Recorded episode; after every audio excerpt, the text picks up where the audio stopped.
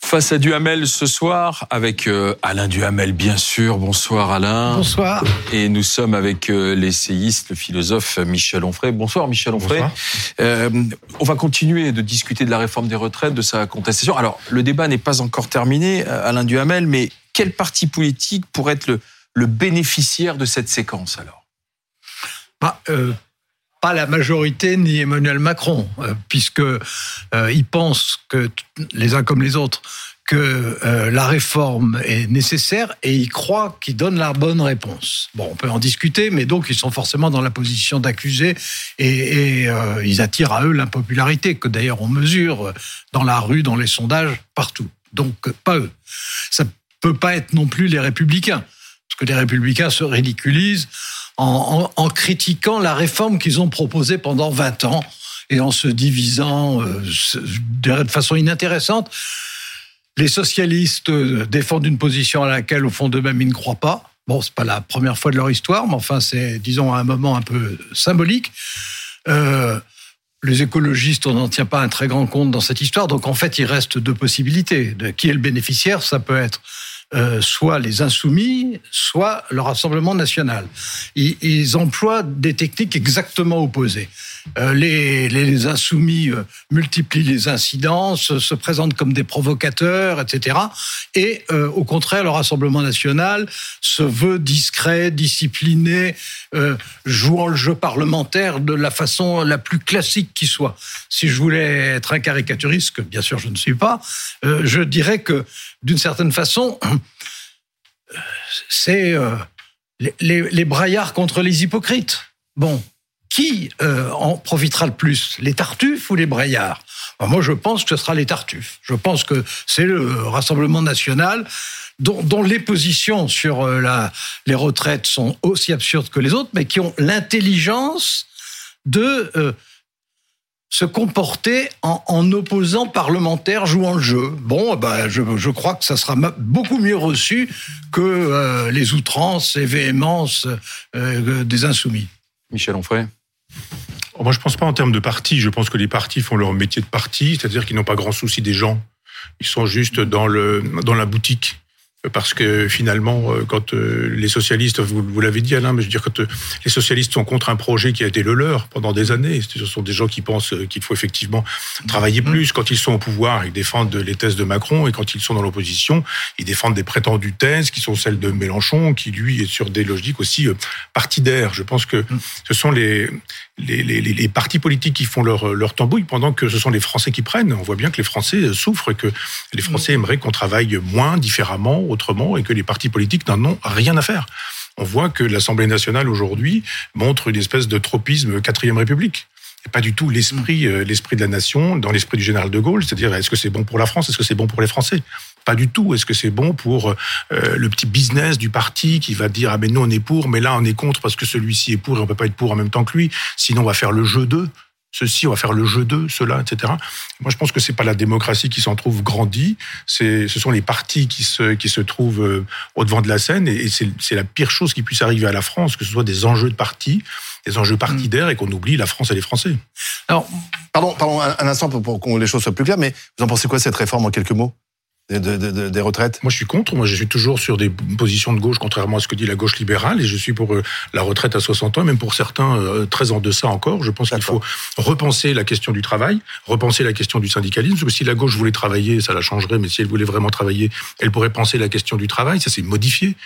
Ailleurs, c'est au-delà de 62, oui, 63, non, 64, non, 65 même. Non, non, c'est oui, au-delà de 65. Pas partout, mais... Euh, oh, si, quasiment on peut parler du Zimbabwe, si vous voulez aussi. Moi, non, non, en Europe, hein, je parlais oui, l'Europe, c'est quoi? C'est pas pour moi, c'est moins important que la France. Donc je pense que le problème, c'est pas de savoir ce que la Belgique fait ou ce que éventuellement le Portugal fait. C'est pas mon propos, c'est pas mon regard. Mon regard, c'est la France. Pendant très longtemps, heureusement que la France n'a pas regardé ce que faisait le voisin pour pouvoir être ce que la France est devenue. Heureusement que le général de Gaulle n'a pas regardé ce que faisaient les voisins le 18 juin 40. Heureusement que euh, pendant la Révolution française, on n'est pas allé voir ce que pensait l'Autriche euh, des droits de l'homme, par exemple. Donc, il y a un moment. L'espérance de vie est la même partout en Europe, c'est ça que je veux dire. Non, mais elle, est, elle est, plus élevée en France. Euh, en Italie. Non, puis c'est pas oui, une question. En France, elle est plus élevée que la moyenne. Mm. Non, mais la, la question de l'espérance vie, c'est une question de quantité de vie. Moi, je parle de qualité de vie. Vous pouvez vivre jusqu'à 100 ans, mais si c'est en mauvais état depuis l'âge de 60 ans, qu'est-ce que ça veut dire être centenaire? Donc, il y a un moment donné où il faut arrêter de penser en termes de chiffres, de nombres, en disant mais on vit plus longtemps, donc c'est formidable. Non, on vit beaucoup plus longtemps dans un mauvais état. Donc, il y a un moment donné où il faut croire que, il faut arrêter de croire que parce qu'on vit plus longtemps, il faudrait travailler pour longtemps, ce qui voudrait dire que les hommes ne sont que par le travail qui est le leur. Il n'y a pas que le travail dans la vie. Donc, euh, pensons-le autrement, pensons le loisir autrement que sur le terrain de la paresse. L'alternative, c'est pas le travail ou la paresse. Ressortir euh, la fin sans l'avoir forcément lu, et parce qu'il y avait de l'ironie. Vous, vous médusez Alain et Olivier qui du coup. Non, mais c'est euh, important de savoir ce que Michel euh, pensait réellement de la réforme des retraites pour en débattre. Ensuite, les parler du RN. J'adore vous méduser. J'adore vous méduser. Allez, Alain, vous nous médusez également. Allez-y.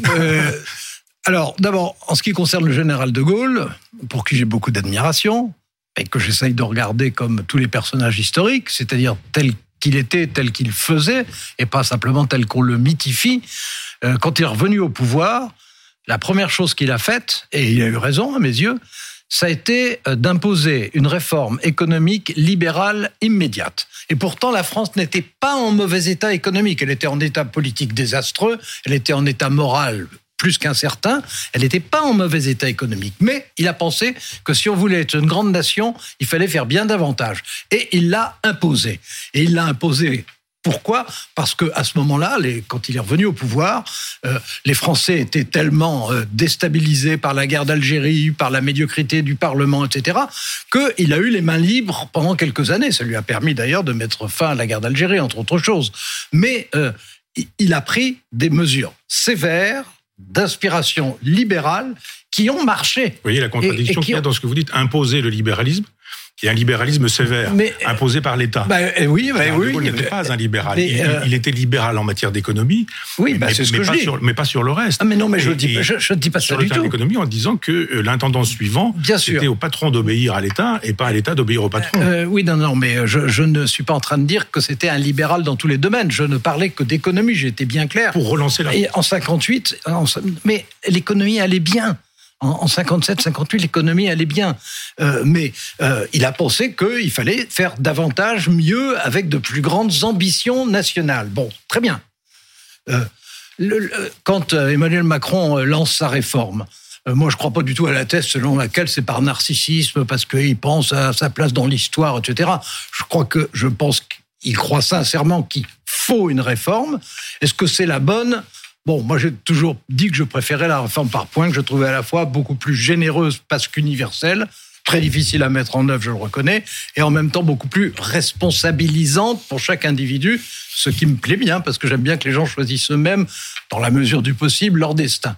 Mais bon, donc je suis pas un défenseur de, cette réforme. Je suis pas sûr que c'est la réforme idéale. Je pense, je suis même certain que ça n'est pas la réforme idéale. Mais en revanche, je crois pas, comme vous le disiez, euh, que euh, au, au, Parlement ce soit une espèce de théâtre d'ombre ou, ou de comédia dell'arte où chacun joue un rôle. Je pense qu'il y a une part de théâtre, comme il y a toujours dans tous les parlements du monde. Hein. Il y a une, et dans toutes les vous qui êtes philosophe, dans toutes les représentations politiques, il y a toujours une part de théâtre. Mais heureusement, il n'y a pas que ça. Le, les, euh, la, la, Nupes, je trouve leur euh, leur proposition totalement irréalisables, et je trouve leur idéologie fantasmatique, mais euh, je suis persuadé qu'ils y croient. Ils sont sincères et ils pensent que ce qu'ils disent, ils le disent pour le bien du peuple. Alors... Le Rassemblement national, ben, le Rassemblement national, c'est la même chose. Je pense que euh, la, leur proposition de réforme, dont ils ont l'intelligence de ne pas parler pendant tout ce débat, vous remarquerez par Alors, à la différence d'autres. Que Michel puisse vous répondre. Mais non, c'était plutôt vous moi aviez qui commencé en, en premier, vous avez déjà un coup d'avance, euh, Alain Duhamel. Je, je suis, je suis prêt à mesurer les temps de parole. Mais quand vous voulez, je les ai sous les yeux. Allez-y, euh, Michel Onfray. Non. Peu importe. Mais, Allez-y. Mais euh, euh, j'ai perdu le sens de ce que je voulais dire. Vous, vous parler de, de, de l'Assemblée nationale. Je pense que. Oui, je disais qu'il y avait une, une part de théâtre, mais une part de sincérité J'entends bien, mais, mais on, on, voit bien que tout le monde est obsédé par la présidentielle. La prochaine présidentielle, c'est déjà reparti. On sait que Macron ne pourra pas se représenter.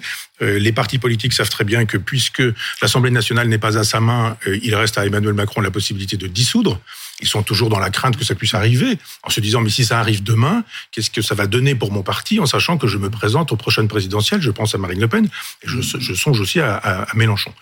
Donc voilà des individus qui n'ont pas le souci de la France, qui n'ont pas le souci ah. de, de, de l'intérêt général et du bien public, juste des gens qui se disent mais pour la boutique, euh, qu'est-ce qui est bon pour nous? Et donc, euh, oui, il y a ce cirque, mais il y a une époque où il y avait du cirque, mais en même temps, il y avait quand même l'intérêt général. Euh, quand il y avait justement le, le, le, général de Gaulle, il y avait cette idée que c'est effectivement le capitalisme qui est le mieux placé pour produire des richesses, mais c'est quand même l'État qui est le mieux placé pour répartir ces richesses.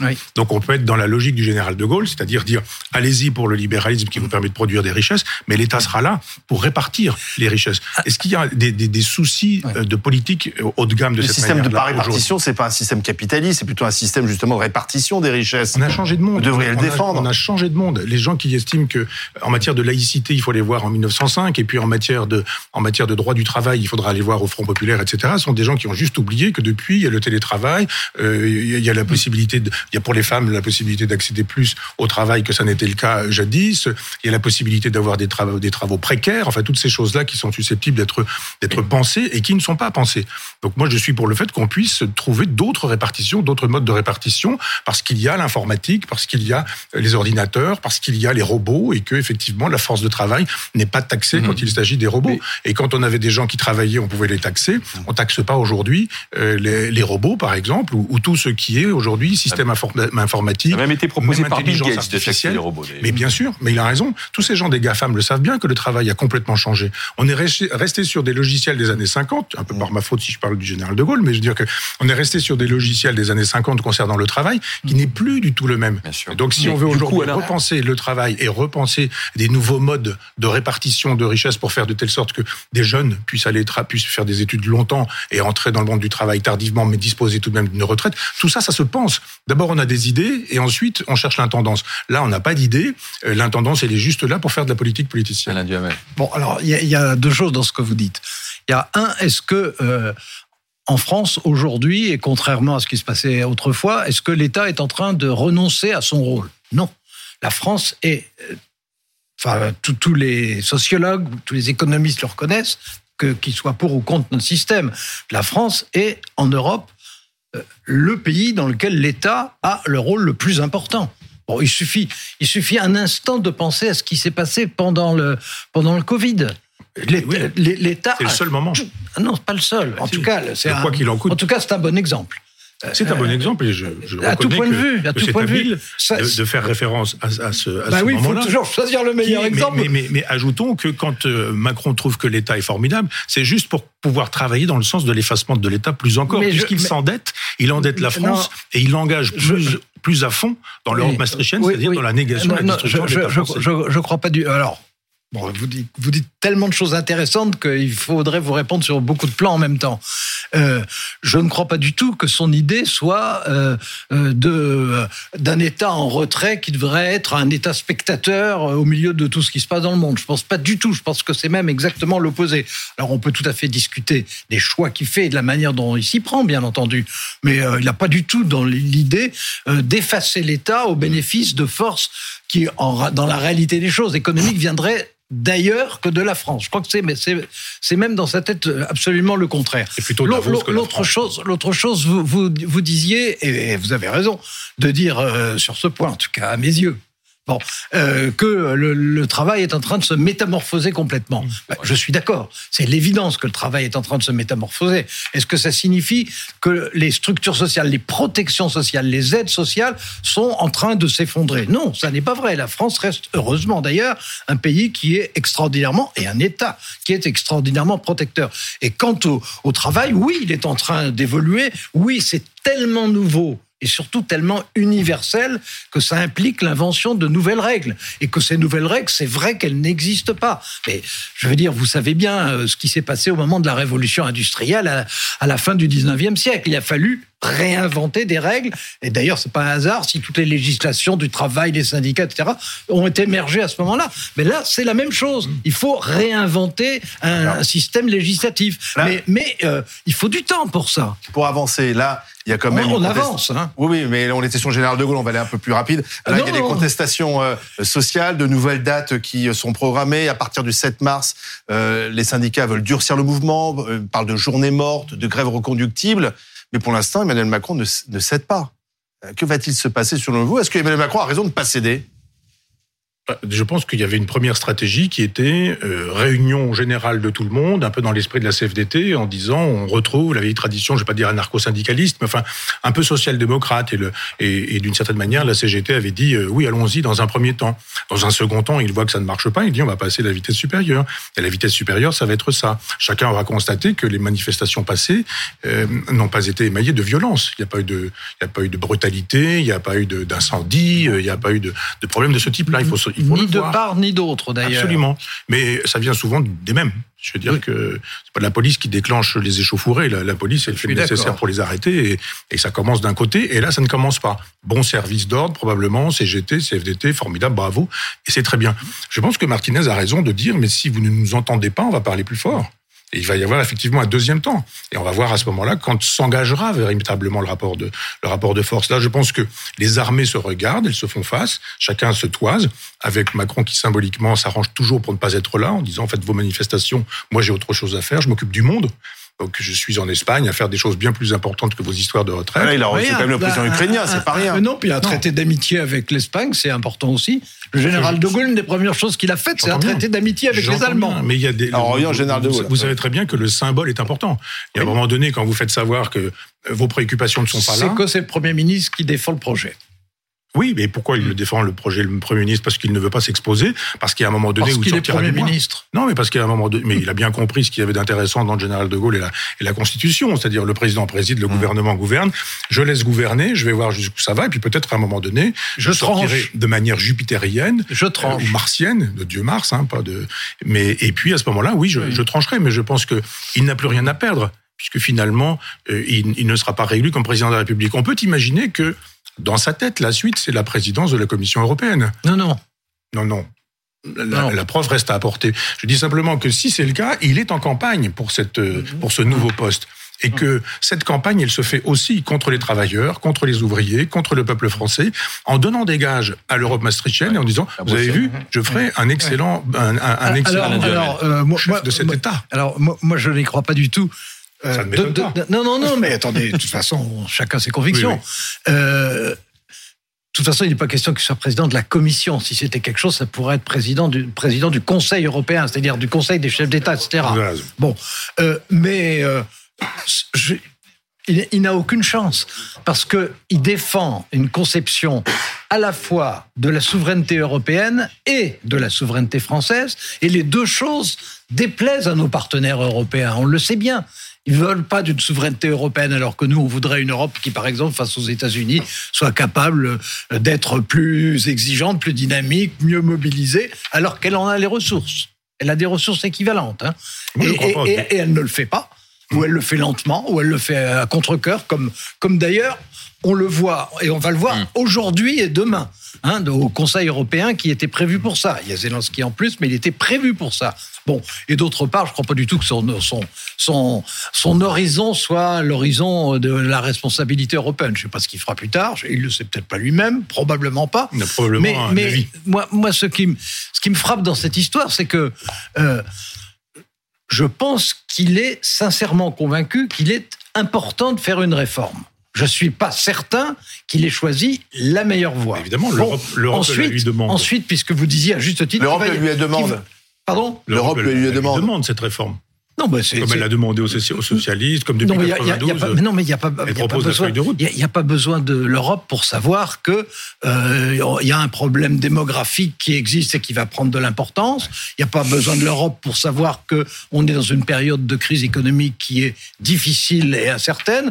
Il n'y a pas besoin de l'Europe pour savoir que la Russie a envahi l'Ukraine, etc. Donc euh, tout ça, euh, bien sûr que c'est nouveau Bon, c'est nouveau, c'est vrai qu'il faut d'une certaine manière réinventer des réponses. Oui, ça c'est vrai. Euh, lui, il essaye de donner des réponses. Ces réponses, euh, en ce qui concerne par exemple la réorganisation du travail aujourd'hui, évidemment, ça demandera plutôt des décennies que des mois. Merci Michel Onfray, j'espère qu'on vous retrouvera dans un autre face à Duhamel, vous reviendrez, j'espère. Merci Alain Duhamel.